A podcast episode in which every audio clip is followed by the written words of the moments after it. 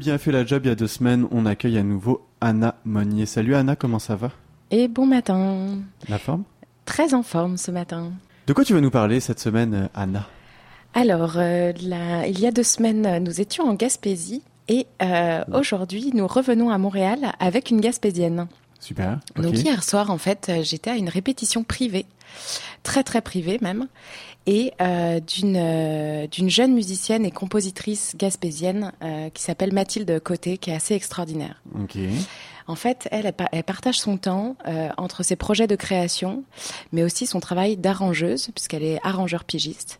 Et elle enseigne énormément, elle dirige un chœur d'enfants, elle enseigne le piano, tout ça à Gaspé et à Grande-Vallée, Donc euh, dans sa communauté natale.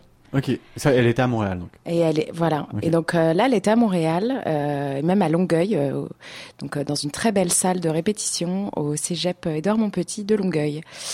Et alors, étonnamment, donc elle a écrit et elle est en train d'écrire un opéra bilingue contemporain, donc moderne, qui s'appelle La nuit et ma femme de Jack Kerouac. Ok. Donc, euh, on s'en va au niveau de la Beat Generation. Donc, c'est un mouvement pour ceux, pour les auditeurs qui, à qui ça ne parle pas trop. La Beat Generation, c'est un mouvement autour des années 40-50, en fait, qui a pris forme dans ces années-là. Mhm. Et puis, euh, qui a donné, en fait, naissance à la révolution sociale, culturelle, sexuelle euh, des années 60. Ok. Donc euh, malgré lui, en fait, Jack Kerouac, c'est euh, c'est en fait un aventurier, mais c'est surtout un écrivain Mhm. euh, et un poète qui, malgré lui, a en fait a initié la Beat Generation, a inspiré la Beat Generation. On a même Ray Manzarek, qui est le claviériste des Doors, qui, qui a dit Je suppose que si Jack Kerouac n'avait pas écrit sur la route, The Doors n'aurait jamais existé. Ça a ouvert les écluses, Quand même. quand même. Ça place un homme. Et donc, euh, et donc euh, j'étais dans cette répétition euh, qui a duré 35 minutes où ils ont réussi à faire un filage euh, déjà de, oui, de, de quasiment la moitié en fait de ce que sera l'opéra. Pour être tout à fait honnête, j'ai eu une montée de larmes à la fin. Donc c'est très chargé d'émotions, c'est magnifique. On a deux, deux chanteuses d'opéra extraordinaires aussi. Voilà. Et hum, moi, ça m'a inspiré une chronique en fait sur le bilinguisme, Ah. car euh, Jack Kerouac, on le connaît beaucoup pour euh, On the Road, Ouais. mais euh, on connaît pas du tout en fait son sa partie en fait francophone qui qui a été très forte chez lui. Et notamment, je, je vais revenir sur deux citations qu'il fait. La première, c'est j'ai jamais eu une langue à moi-même. Français patois jusqu'à 6 ans. Après ça, l'anglais des gars du coin. Après ça, les grosses formes, les grandes expressions de poètes, philosophes, prophètes. Avec tout ça, aujourd'hui, je suis tout mélangé dans ma gomme. Ok. Donc vraiment euh, le bilingue, enfin même plus que le bilinguisme, le, Eh le- oui, le puis- localisme linguistique. tout Mais. Tout à fait. Et, euh, et effectivement, puisqu'il a, il a parlé, enfin, il parlait le joual. Et, et la deuxième citation, qui vient chercher, parce que c'est quand même quelqu'un qu'on connaît pour ses textes en anglais, euh, qui, qui dit donc quand je, quand je fâchais, je sacre souvent en français. Quand je rêve, je rêve souvent en français. Quand je braille, je braille, je braille toujours en français. Ok. Voilà, donc je me suis posé la question d'où en est la recherche actuellement sur le bilinguisme? Est-ce qu'aujourd'hui le bilinguisme c'est un avantage ou un inconvénient? Chez Jack Kerouac, euh, a priori c'est quelque chose qu'il a un petit peu cherché. Il a jamais, il s'est considéré comme canadien français, né en New England à l'époque en 1922. Ok. Euh, et c'est comme ça qu'il se, qu'il se considérait. Donc euh, la question aujourd'hui, c'est est-ce que être bilingue, euh, c'est seulement avoir deux langues? Est-ce que ça vient chercher plus que ça Euh, Et d'un point de vue neurosciences, qu'est-ce que ça fait sur le cerveau?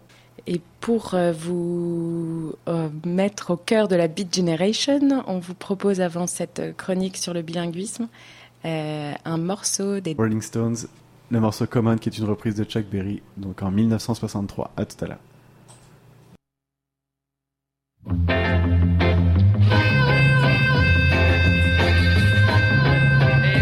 is wrong. Me and my baby party all day long. I'm walking goodbye. Couldn't get my car started later from a job and I can't afford to check it. I wish somebody come along and run into it and wreck it. Come on, since me and my baby party, come on. I can't get started. Come on. I can't afford to check it. I wish somebody come along and run into it and wreck it. Everything is wrong since Time the phone rings, sounds like thunder. Some stupid guy trying to reach another number. Come on, since I've been without you, come on. Always thinking about you, come on.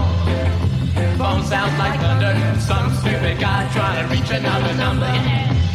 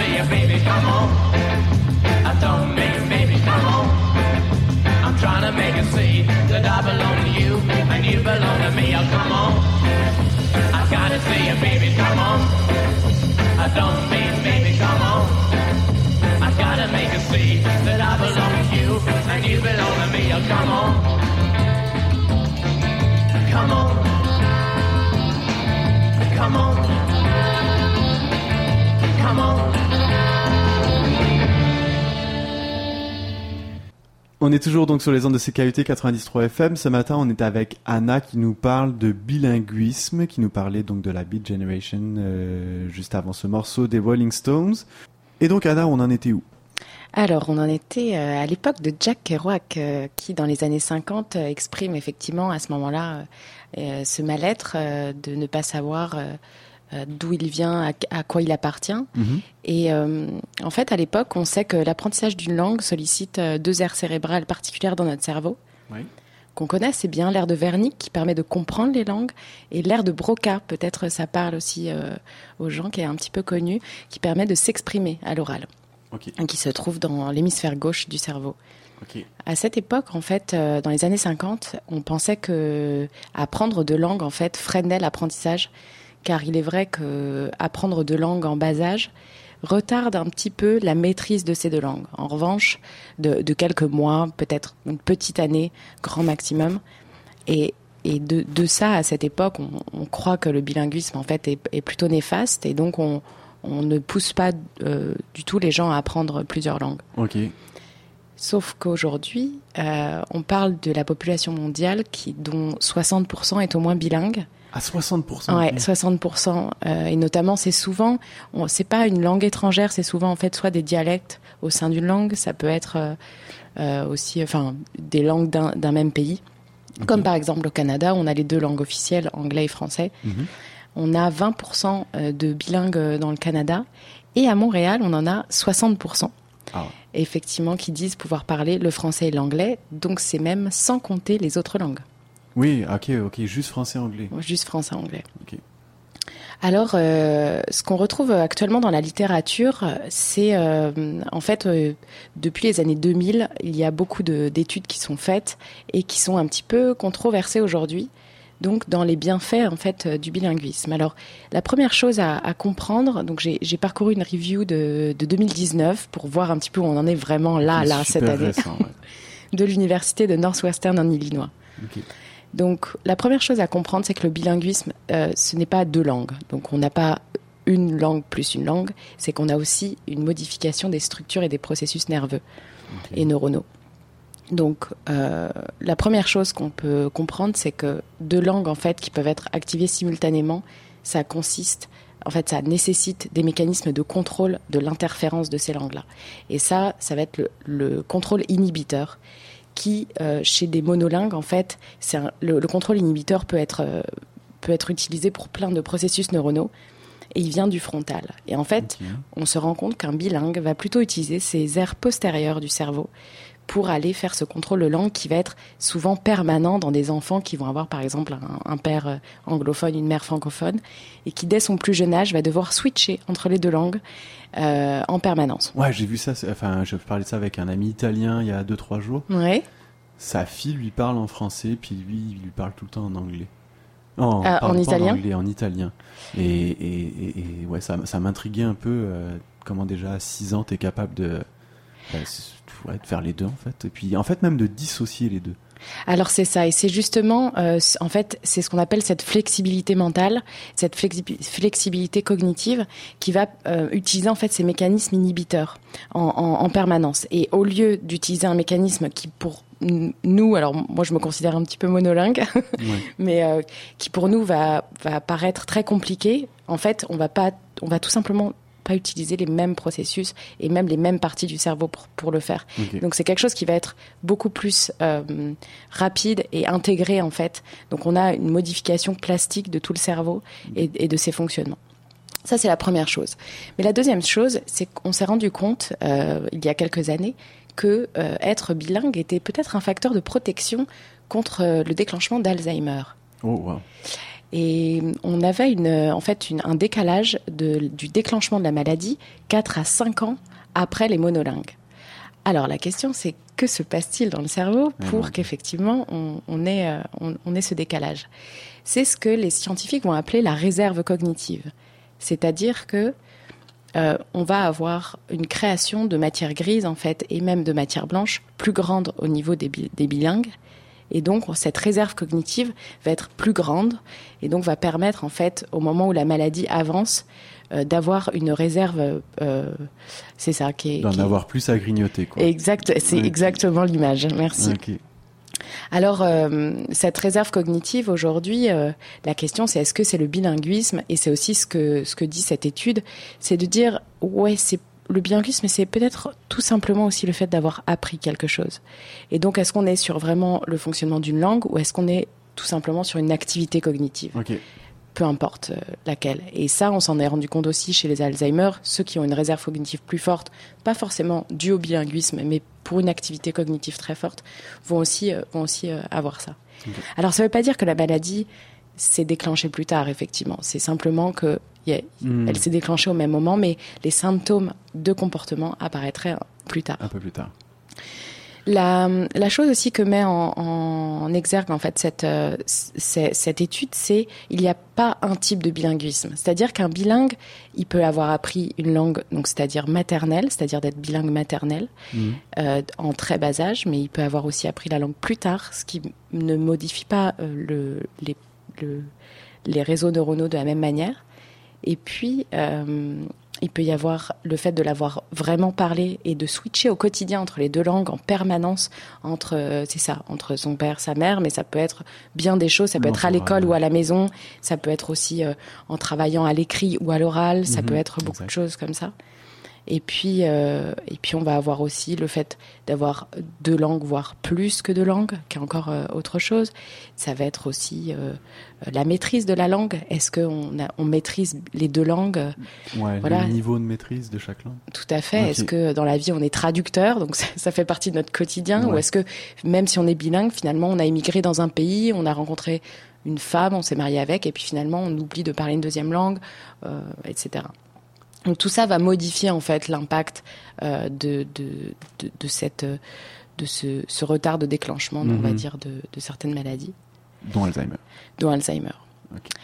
En revanche, euh, on sait aujourd'hui que le bilinguisme a, a un effet bénéfique en fait sur le développement cognitif des enfants puisqu'il demande de porter attention puisque c'est beaucoup d'apprentissage Ouais. et, et voilà.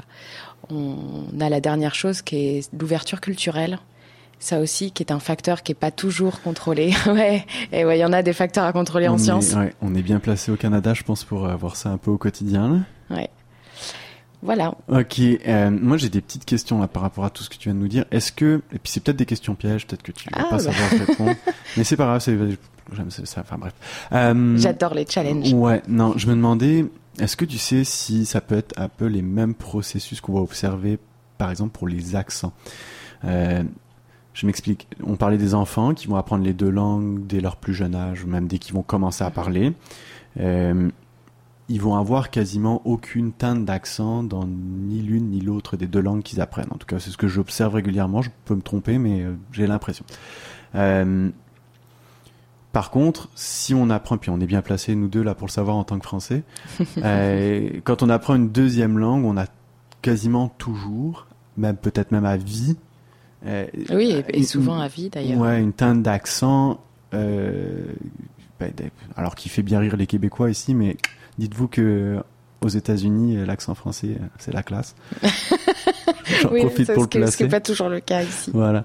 Mais euh, est-ce que tu sais, voici, c'est un peu le même genre de mécanisme qui est euh, qui est associé pour les accents ou pas du tout? Alors, pour les accents, on va toucher un autre mécanisme qui, moi, fait euh, la fascination que j'ai profondément pour les enfants, particulièrement en bas âge. Alors, ça, ça peut faire rire, mais je suis fascinée par leur plasticité cérébrale. C'est-à-dire que euh, il faut savoir qu'un enfant va, euh, en fait, au moment de sa naissance, il n'a pas encore tous ses neurones, c'est-à-dire qu'il continue à produire ses neurones jusqu'à l'âge de 6 mois. On a 86 milliards de neurones qui vont être produits jusqu'aux 6 mois, et c'est les neurones qu'on va garder toute notre vie en général. Donc euh, ils sont très précieux. Et puis à partir de ce moment-là, on va créer toutes les connexions entre ces neurones. Ça va être en masse jusqu'aux 7 ans. Et ça, cette plasticité cérébrale, en fait, on va avoir vraiment un développement synaptique, donc des connexions. Ce qui se passe à ce moment-là, c'est qu'on, on- il y a des études qui sont faites sur le bilinguisme de, d'enfants qui, en fait, qui vont reconnaître, mais même à l'âge, à l'âge de 2 ans et, et même avant, Mhm. qui vont reconnaître euh, des et donc on a des marqueurs cérébraux pour ça. Donc on pose un casque à électrode sur la tête des, des bébés Ouais, et des enfants. Et films. donc, on va regarder en fait effectivement certains marqueurs de, on va dire plus simplement de la surprise. Et donc, euh, si on leur donne euh, une phrase, par exemple, euh, the, the, the dog eat euh, des croquettes. Ouais. Donc c'est une phrase qui est un peu bizarre puisqu'il y a les deux langues. Mhm. Euh, le- l'enfant va déjà être étonné à l'âge d'un an. Qu'est-ce qui se passe? C'est qu'il va mettre en place un circuit qui va être beaucoup plus nuancé à ce moment-là, parce qu'il va reconnaître des sons, des intonations que l'adulte en fait ne pourra pas développer plus tard, car il sera, il sera tout simplement moins plastique. Donc c'est comme ça qu'on retrouve certaines langues. Je crois que le portugais en fait partie, qui sont des langues qui sont très larges en termes de sonorité. Ouais, ouais, ouais. Euh, donc c'est avec euh, l'aspect guttural, l'aspect, euh, euh, enfin je connais pas tous les tous tous tous les aspects d'une langue, mais qui va avoir plein de nuances. Et si en fait on n'a pas ces nuances là au début, c'est très compliqué de les acquérir après. Ça veut pas dire que c'est impossible, Mhm. parce qu'on reste plastique jusqu'à la fin de sa vie, mais on l'est de moins en moins. Donc ça demandera beaucoup plus d'efforts en fait d'apprentissage et de, de temps d'apprentissage. Ok.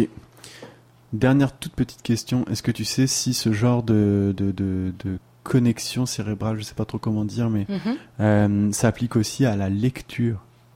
Alors, Euh, euh, moi, c'est comme discerner les deux langues ou. Alors au, au processus même de lecture et de reconnaissance, euh, tu veux dire des caractères? Ouais, ouais, euh, je sais pas trop comment. euh, hmm, Euh, ben, en fait, oui, alors probablement que oui. En fait, j'ai envie de, de te dire oui au niveau, encore une fois, de la plasticité cérébrale et de la capacité à capter, en fait, visuellement des, des signes. Si, si tu penses, par exemple, à une jeune, mettons, coréenne, ouais. dont le père est anglais, D- anglophone, et donc elle va avoir deux langues très différentes en termes de- d'idéo- de- de- d'alphabet puis d'idéogrammes. Bon exemple, c'est exactement. Euh, Il y avait quelques exemples comme ça dans, dans les études que j'ai lues, euh, où en fait, euh, encore une fois, c'est des études qui sont plutôt en bas âge, Ouais. et donc je, je peux pas dire euh, si, euh, l'étude ne dit pas si c'est plus facile euh, en, en tant qu'enfant, mais mais c'est sûr que oui, Plus de plasticité Ouais, encore plus une de fois. plasticité euh, dans- à tous les niveaux en fait, tous les niveaux d'apprentissage tout Bon, simplement. mais bon, on aimerait ça retourner un peu plus jeune dans ce cas-là. Euh, super, merci beaucoup Anna. C'était euh, passionnant comme il y a deux semaines. Ouais. Fait que j'ai hâte. Fantastique. J'espère que ça vous a plu. Ouais, je pense que je suis pas le seul. Euh, bah, appelez-nous pour nous dire si ça vous a plu ou pas. Là, euh, est-ce, qu'on la garde ou pas? Est-ce qu'on va- Donc pour garder Anna, tapez 1.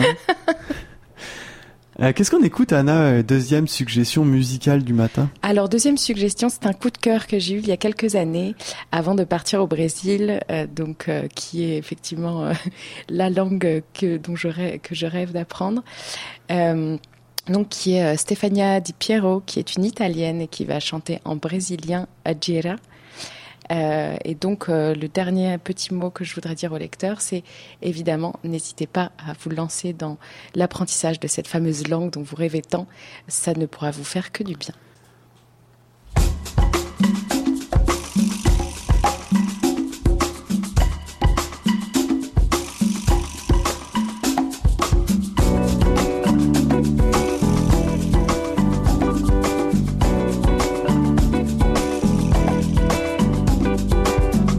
Ele é caboclo e da mata na cachoeira passou. Beber-se os filhos na terra, trazendo bem meu amor. Beber-se os filhos na terra, trazendo bem meu amor. Ele atirou a flecha, o seu baduque atirou. Pra combater a mandinga, correu a gira, girou. Os males de todo mundo para o espaço levou. Os males de todo mundo para o espaço levou. Ele atirou a flecha, o seu batuque atirou. Com o pensamento, meu pai, nada tenho que temer. Ele só me pede a fé, a fé no mundo é poder. Ele só me pede a fé, a fé no mundo é poder. Ele atirou a flecha, o seu batuque atirou. Ele atirou a flecha, o seu batuque atirou. Ele atirou a flecha, o seu batuque atirou.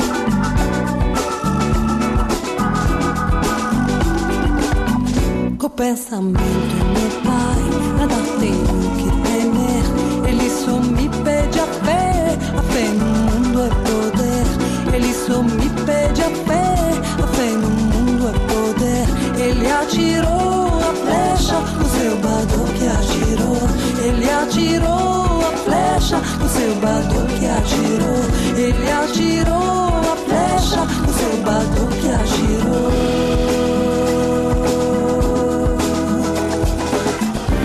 atirou a flecha com seu batuque atirou. Ele atirou a flecha com seu batuque atirou. Ele atirou a flecha com seu batuque atirou. Ele atirou a flecha com seu batuque atirou. Ele atirou a flecha com seu batuque atirou. Ele atirou a flecha com seu batuque atirou. Ele atirou a flecha com seu batuque atirou. Ele atirou a flecha com seu batuque atirou.